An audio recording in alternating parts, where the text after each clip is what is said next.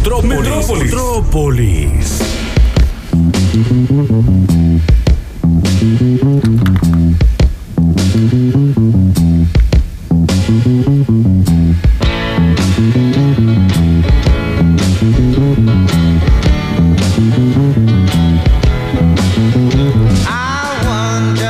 Desde los suburbios de Detroit se animó a contar lo que veía. Lo que ahí no era escuchado representaba a millones y él no lo sabía. Porque artista es quien trasciende y en el cabo creció el mito. Una conexión increíble, casualidades de la canción. A veces la realidad supera la ficción. Una historia que asusta. Anacronismo en estado puro. Un obrero en el norte y en el sur y en el sur un escudo. Tan difícil de explicar que ese será el desafío. Soy Sixto Rodríguez. Gracias por mantenerme vivo. Por esto y mucho más, merece ser contado. Hoy, ¿qué pasó con Rodríguez?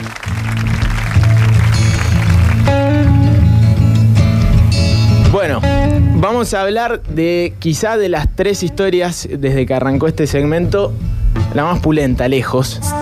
Eh, y era un poco lo que buscábamos, que empiecen a llegar historias nuevas, eh, porque esta la verdad que no la puedo superar todavía. Se trata de la historia de Sixto Díaz Rodríguez, más conocido como Rodríguez, eh, nacido el 10 de julio de 1942, estadounidense de origen mexicano.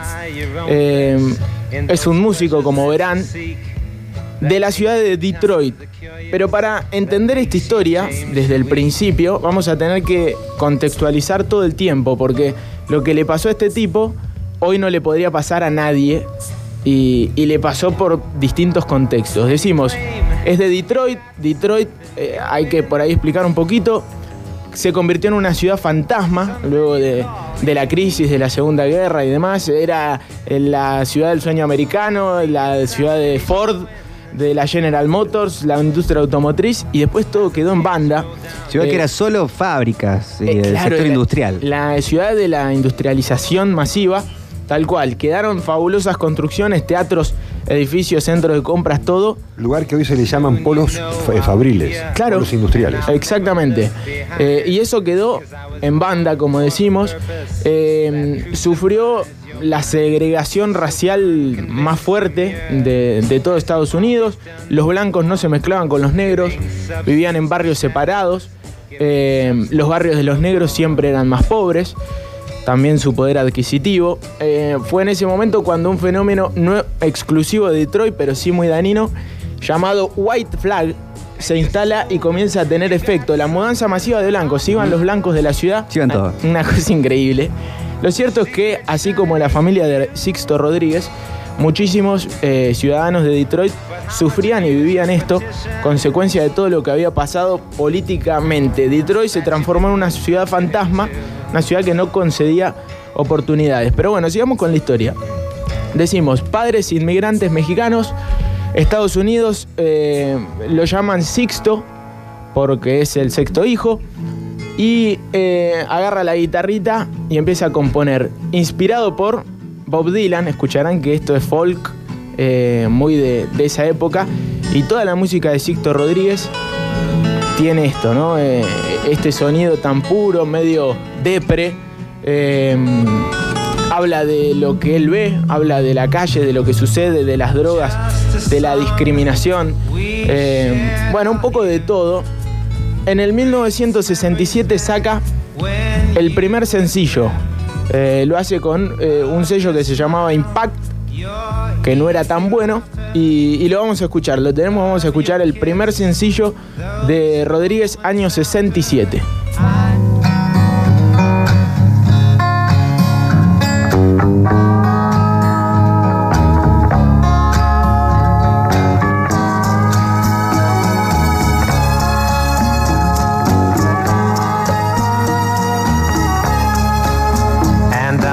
I'll forget about the girl that said no. Then I'll tell Bueno, no sé qué piensan. Yo cuando lo empecé a escuchar ya me gustó. Me gustó la voz, me, me gusta la onda que tiene. Eh, decimos, saca el primer sencillo unos meses después, en febrero de 1969, un par de años después. Llegaron a la cloaca, como se la conocía Detroit, dos productores, músicos y productores. Lo escucharon a Rodríguez. Uno se llamaba Mike Theodore y otro Dennis Coffey. Quedaron entusiasmados, tanto que lo compararon con Dylan, era la típica. En ese momento, en el 67-68, Bob Dylan venía estando en la cresta de la ola y era eh, visto como el cantante, la voz de la nueva generación. Y después del verano de Woodstock 67, él en esa época tiene un accidente de moto muy serio y desaparece de la faz de la tierra. Se retira con eh, su, su mujer de ese momento a tener hijos Sí. a una granja en Woodstock y Estados Unidos y el mundo empezaron a buscar el, el sucesor de Dylan. Eso mismo. Bueno, era, eh, lo buscaban por todos lados. Sixto Rodríguez iba como loco. Estos dos tipos dijeron, este pibe tiene mucho futuro y proyectaron el éxito seguro junto a Sussex Record, filial del sello Buda Records, que es uno de los sellos más importantes de Detroit y de la música negra, de, de los artistas negros. Eh, decimos, grabaron el primer disco, Cold Fact, eh, disco en, eh, grabado en el año 70, pero contra sus expectativas se vendieron seis vinilos. Seis. Sí, el disco está buenísimo. En serio les estoy diciendo, está buenísimo. Lo escuché una y otra vez y no se entiende. De hecho, ellos lo tratan de explicar años después por qué esto no pegó, por qué eh, Rodríguez no vendía discos si la música era tan buena, si tenía un talento zarpado. Eh, y no lo, no lo pueden explicar. Un poco se puede entender porque era de origen latino y la discriminación a flor de piel en los Estados Unidos podía hasta provocar esto, cierta indiferencia y decir, no, un músico latino, ni siquiera lo escucho. Bueno, No, y, y Detroit capaz que eh, tenía la apuesta musical yendo por otro lado. donde en Detroit nace el sello Motown, que en esa época era el lugar a donde todo el mundo iba, iba a grabar. Los mismos Beatles eh, tenían una idea de ir a grabar, creo que fue eh, Revolver, en vez de grabarlo, no, Rubber Soul, en vez de grabarlo en eh, los estudios Abbey Road, querían romper el contrato con EMI para poder ir a grabar otro estudio y querían ir a grabar a, A a Detroit. Detroit, querían ir a grabar a Chicago. Bueno. A- a utilizar esos métodos de grabación de los negros. Eh, es un sello importantísimo. Bueno, el que decíamos recién, Buda Records, es antecesor a Motown, eh, pero es parte de, de lo mismo y están metidos los mismos personajes. Y en un ratito vamos a contar de qué hablamos. La parte musical se nota que es fuerte porque también en los 70, en uno de los primeros discos de Kiss, hay un tema que se llama Detroit Rock City. Ahí está. Bueno, eh, decimos, saca Cold Fact en el 70, le va mal al disco y en el 71 le dan una oportunidad más. Lo agarra. Hubiera, hubiera sido alarmante escuchar que vendió 600 vinilos. Hubiera sido alarmante, voy a decir, ¿cómo vender tan poco? Pero 6. 6 vendió. Qué bárbaro. Eh, aparte del contexto de la, de la ciudad de Detroit tampoco no, no, no era un momento bueno para que la gente esté consumiendo mucho y demás. Eh, lo intentaron otra vez en el 71, surgió Coming From Reality, otro discazo. Y lo, bueno, todo lo que estamos escuchando, este tema es del segundo disco, eh, también fue intrascendente. Este disco fue grabado en Londres, o sea, se lo llevaron a Sixto. Lo hicieron ahí tocar con los grandes, le pusieron buenos productores y tampoco anduvo. Eh, no entendieron la causa del fracaso debido a las bajas ventas. Fue despedido del sello que cerró en 1975. Renunció a su carrera como músico luego de fracasar en su intento de hacerse un hombre en la escena musical estadounidense. A Sixto se lo comió la ciudad fantasma, se convirtió en un músico fantasma. Bueno, hasta acá una historia normal, un músico que fracasa eh, y no hay mucho más que decir. Pero sucede lo increíble de esta historia. Durante los años 70 una joven norteamericana viaja a Sudáfrica solo para agregar genialidad a esta historia. Entre algunas cosas que lleva hay una copia de Cold Fact, este primer disco. 12 grandes canciones que, como decíamos, hablan de discriminación, suburbios, falta de oportunidades, drogas, desigualdad y represión. Habla momento más lugar. fuerte del apartheid en, en Sudáfrica. Ahí está. Sobre rebelarse con lo que no está bien. Paralelamente, las y los jóvenes sudafricanos comienzan a reaccionar y cada revolución necesita su himno. Dentro de este eh, disco Hay una canción que se llama Anti-Establishment Blues, el blues antisistema. Y para la generación y la juventud sudafricana, eh, lo tomaron como, como eso, como un himno. Se hicieron muchas copias de Cold Fact porque a los sudafricanos les encantó y como decías bien, eh, Emi, Sudáfrica vivía aislado del mundo, se encontraba en plena revolución social frente al apartheid. Una solución política que parecía a lo que decíamos. Los pocos blancos que había en Detroit querían manejarlo todo, se terminan yendo. Algo parecido, peor, mucho peor, un, un régimen dictatorial, era lo del apartheid. Eh, pero bueno, era, también imponía la se- segregación racial a favor de la minoría blanca, que eran el 21% solamente de, de los sudafricanos, para que bueno, mantuvieran el poder. Algo que parece lo ilógico decirlo para nosotros en este momento, pero que es muy real y hace muy poquito. Eh, una sociedad convulsa que se lanzaba a las calles para reivindicar justicia e igualdad y que había encontrado en las canciones de Rodríguez su propia insignia. Hablamos de los 70 y los 80. El éxito es parte también por la censura. La South African Broadcasting Corporation prohibió su música y con ello redujo todavía más el margen de esa generación opuesta al apartheid que en aquel momento además no tenía acceso a la televisión. En Sudáfrica en ese momento no entraba ni salía nada. Era muy complicada la censura. Bueno, no tenemos que explicar mucho, aquí pasó algo muy parecido con nuestros músicos durante la dictadura militar, pero bueno, esto era muy heavy y lo increíble de esta historia es que los sudafricanos no sabían quién era Rodríguez. Tenían la canción y nada más. Tenían el disco, tenían los temas, se sentían identificados, lo tomaron como bandera, pero de Lennon se sabían un montón de cosas, eh, de Elvis se sabían un- otro montón de cosas, mucho mito también, pero de Rodríguez no sabían nada. Lo cierto es que, como decimos, fue tratado como un disco de culto y símbolo de la contracultura en Sudáfrica. En cualquier casa de afrikaners, que eran los blancos que estaban en contra del apartheid, había una copia de este disco. Estaba el álbum blanco y estaba Cold Fact. Eh, este discazo, porque es un discazo. Eh, decimos, el sello australiano Ghost Music compró los derechos para Australia de su catálogo a mediados de los 70, reeditó sus dos álbumes de estudio. Claro, la vieron venir. Se Claro. hicieron- se dieron cuenta que en alguna parte del mundo esto iba muy bien.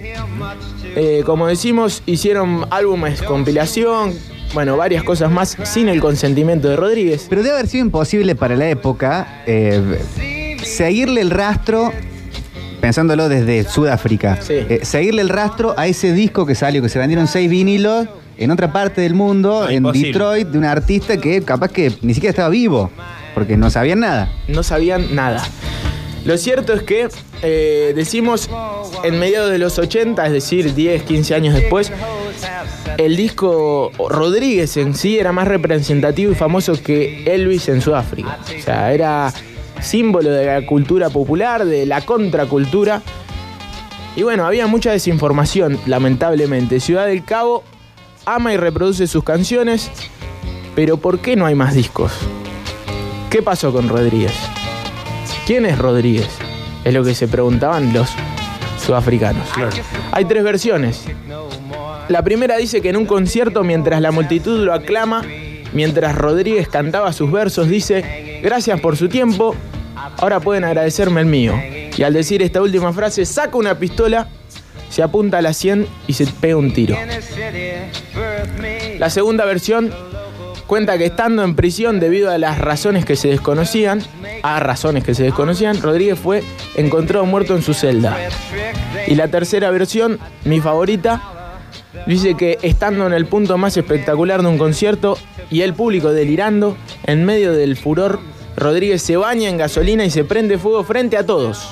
Esta última versión es la que más se propaga en Sudáfrica. Los pibes pensaban eh, eh, esta historia, ahí quedó Rodríguez, pero en mi caso yo no me puedo quedar con eso. Si vos creciste con este tipo, escuchándolo, eh, entendés, es tu, tu Charlie García, es tu Spinetta, eh, es, tu, es la grasa de las capitales, necesitas saber algo más. Y por suerte aparecen dos personajes en esta historia. Steven Sigerman era una de esas personas que siempre se había preguntado por qué no se sabía nada de Sixto Rodríguez. No le sorprendía que las discográficas sudafricanas no hicieran nada para buscarlo, cuando el boom de Sixto en los 70-80, en ese momento, claro, era un país a puertas cerradas. A mitad de los 90 el apartheid no existía por lo menos como forma de gobierno y una discográfica lanza un doble de Rodríguez e invitan a Steven Sigerman. ¿Qué pasa con Steven Sigerman? Ah, El tema más famoso de Rodríguez se llama Sugar Man. Y a este tipo, desde que es pibe, no le dicen Steven Sigerman, le dicen Steven Sugarman. O sea, imagínate cómo lo, inculcado eh, que estaba Rodríguez en la, en la sociedad, que el apodo de él como persona es por un tema de- del tipo. Bueno, decimos que es dueño de una disquería y lo invitan a, a escribir sobre el cantautor cuando hacen esta reedición de los discos de Rodríguez. Accede inmediatamente, pone cosas muy lindas sobre Cold Fact y el segundo disco. Y al final se pregunta, ¿qué pasó con Sixto Rodríguez? Por suerte, entra otro personaje, un periodista de investigación que también quería saber qué había pasado. Y comienzan juntos la investigación. Se trata de Craig Stridom. Bueno, claro, no se podían quedar con eso. Empiezan a investigar, examinan las relaciones que existían entre las compañías discográficas. Se dan cuenta que algo anda muy mal aquí e intentan contactar con productores que trabajaron con él. Stridom logra hablar con Mike Theodore, que era uno de estos dos muchachos que lo fueron a escuchar a Detroit y que lo llevan a grabar el primer disco, Cold Fact. Eh, Clarence Avant, por ejemplo, eh, el padrino, conocido como el Padrino Negro, uno de los productores más famosos de Detroit, también metido en el, en el sello Moto. Hay un documental tremendo sobre, sobre él en Netflix, ahora que estrenó hace poco, El Padrino Negro se llama. El padrino negro, ahí está. Es el que lo despide a Sixto Rodríguez. No creo que haya sido él, pero era el dueño de todo. Claro, hizo negocios con las discográficas sudafricanas y se quedó con la plata de Sixto durante 25 años. La plata de todas las ganancias. El padrino negro. Bueno, Sixto ni enterado de todo lo que estaba pasando con su música eh, en Sudáfrica. Decimos que eh, logra hablar con Mike Theodore y empiezan a seguir un poco la carrera, cómo fueron grabando los primeros discos. Le hace como una entrevista telefónica, bien de periodista, y en un momento le dice, pero Mike, ¿cómo murió al final? Porque hay Claro. tres versiones, ¿viste? ¿Qué fue lo que pasó? Claro. ¿Quién? Sixto Rodríguez. ¿De quién estamos hablando? No murió. Está vivo. Vive acá en Detroit. Acá la vuelta. Y entonces, bueno, lo cierto es que ahí, claro, ni Stridom ni el otro muchacho, eh, quien decimos, Steven Sigerman, entienden nada. Y claro, ¿qué pasaba en los 90? La internet, por suerte, llegó para cambiarlo todo. Esta historia no hubiese existido en otros tiempos y en otros contextos, por eso era muy copado contar lo que pasaba en Detroit, en Sudáfrica. Hacen un blog y sí, básicamente para que la gente comente lo que sabe de Rodríguez, para ir cambiando un poco la historia, para saber qué onda con, con su ídolo, con Sixto Rodríguez. Y a mediados de los 90 llega un mensaje a ese blog que dice, hola, soy Eva, soy hija de Rodríguez. Si quieren saber algo más de mi papá, no entiendo qué carajo están poniendo en este blog porque es un ídolo popular. Pero llámenme y hablamos. La llaman a Eva, pueden hablar con Rodríguez, le cuentan todo lo que pasa. Las hijas, tiene tres hijas Rodríguez, las tres hijas no entienden nada de lo que está pasando. Claro, que van a saber en Sudáfrica. Nueva Zelanda, que, cómo te estaba llaman famoso. y te cuentan todo eso, viste, que tu papá es un ídolo, porque no es que es, viste, la pegó con dos temas. Lo cierto es que organizan una gira para el año 98, fue en marzo de 98, del 98, una gira de Rodríguez como estrella en Sudáfrica. Mucha gente, sobre todo en Sudáfrica, se pensaba que era un fraude, la prensa pensaba que era un fraude. Cuando llegó, eh, lo que cuentan las hijas, que está muy bueno, es que como que Rodríguez se la bancaba. Era una estrella. Cuando llegó. El tipo, claro, había sido un laburante, laburó en la construcción en Detroit durante muchísimo tiempo. No había, si, si bien tocaba la viola y en su casa, no, no, era un- no, tenía- no llevaba una vida de músico, criaba a sus tres hijas, era un buen padre, así decían eh, las chicas. Y cuando llegó a Sudáfrica, era una estrella de rock. Pero se la bancó. Él sabía lo que era. Cuando llegaron al aeropuerto lo esperaban dos limusinas. Y las hijas no entendían nada. Se suben a las limusinas, cuentan que todo el trayecto hacia el hotel vieron carteles del padre eh, presentando esta gira media rara que nadie entendía. Eh, medio que se burlaban también de, las discográficas. Eh, si no me equivoco, la gira se llama Don't Men, eh, Don't Artist, o sea, o hombre, Dead Men, Don't, eh, he, don't Tour. O sea, Ah, Dead Men Don't Tour, como, Claro. como Dead Men Don't Pay. Claro, hombre frase, muerto. no hace tours. No hace tours, ahí está. Hombre muerto no hace tours. Una cosa así se llama la gira. Lo cierto es que eh, sucede lo increíble. En un coliseo, en un teatro muy lindo de, de Ciudad del Cabo, organizan varios shows. También en Johannesburgo, en otras de las ciudades más importantes de Sudáfrica. Y hace más o menos cinco shows a estadio lleno.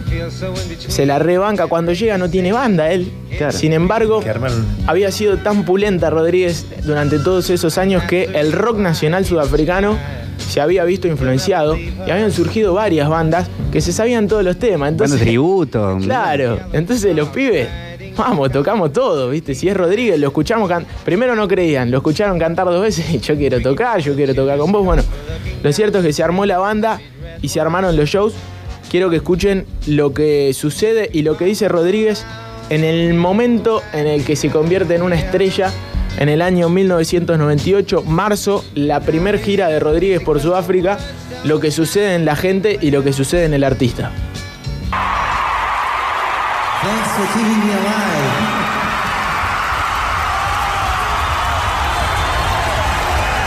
Gracias por mantenerme vivo.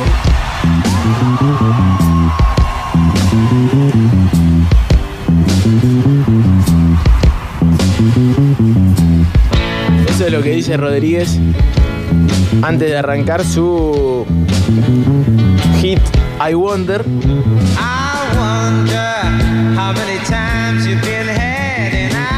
Bueno, es muy increíble la historia de Rodríguez, por eso está, está bueno contarla. Hizo varias giras por Sudáfrica. eh, 98, 2000, 2001. Siguió yendo. Lo cierto es que volvía a Detroit y era uno más. Todavía seguía volviendo y tenía como doble vida. Por suerte para él, Malik Bendehold un chabón muy grosso que por mala fortuna murió a los 36 años. En 2012 hizo el documental de la vida de Rodríguez, Searching for Sugar Man, buscando a Sugar Man. Y ganó el Oscar, lo cual está bárbaro, porque la visibilidad de la historia de Rodríguez alcanzó fama mundial. Aparte ahí se reeditaron los discos Todo. 700 Todo. mil veces. Y ahí, ¿qué pasó? Se forró, por suerte. Porque en una tenía que, que venirle bien a Rodríguez. Después de tantas alegrías a tanta gente, no había visto prácticamente rédito económico. Sí, después de representar, digamos, con sus letras a tanta gente. ¿no? Claro, claro. La gente, si a, si a alguien le quería dar guita, era Rodríguez, no a Clarence Savant. Lo cierto es que, por suerte, eh, el documental fue bárbaro, ganó el Oscar, decimos, alcanzó fama mundial e hizo gira por todo el mundo, Rodríguez. Se convirtió en un músico de culto, de cualquier manera. Ya te digo, esta historia no la conoce mucha gente.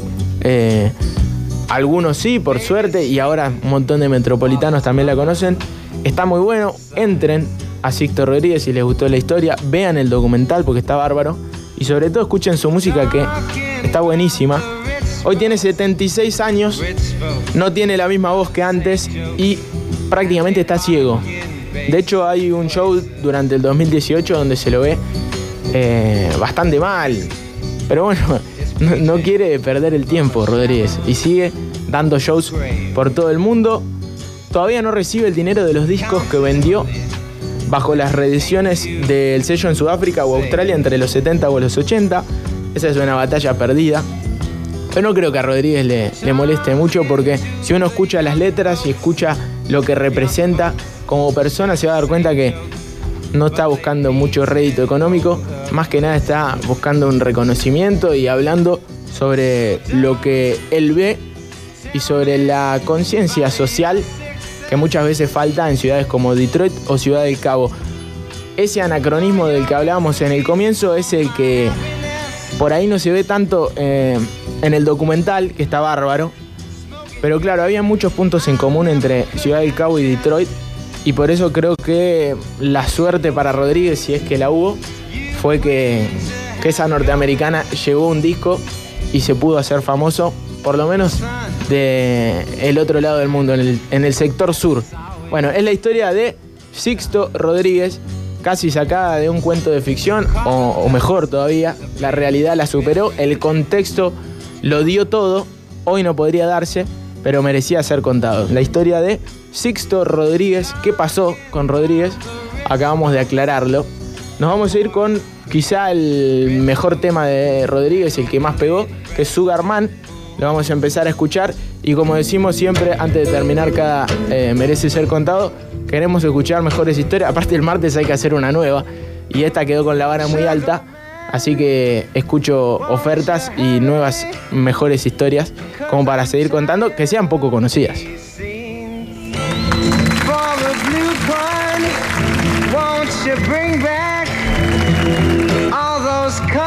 To my dreams? Silver magic ships you carry, jumpers,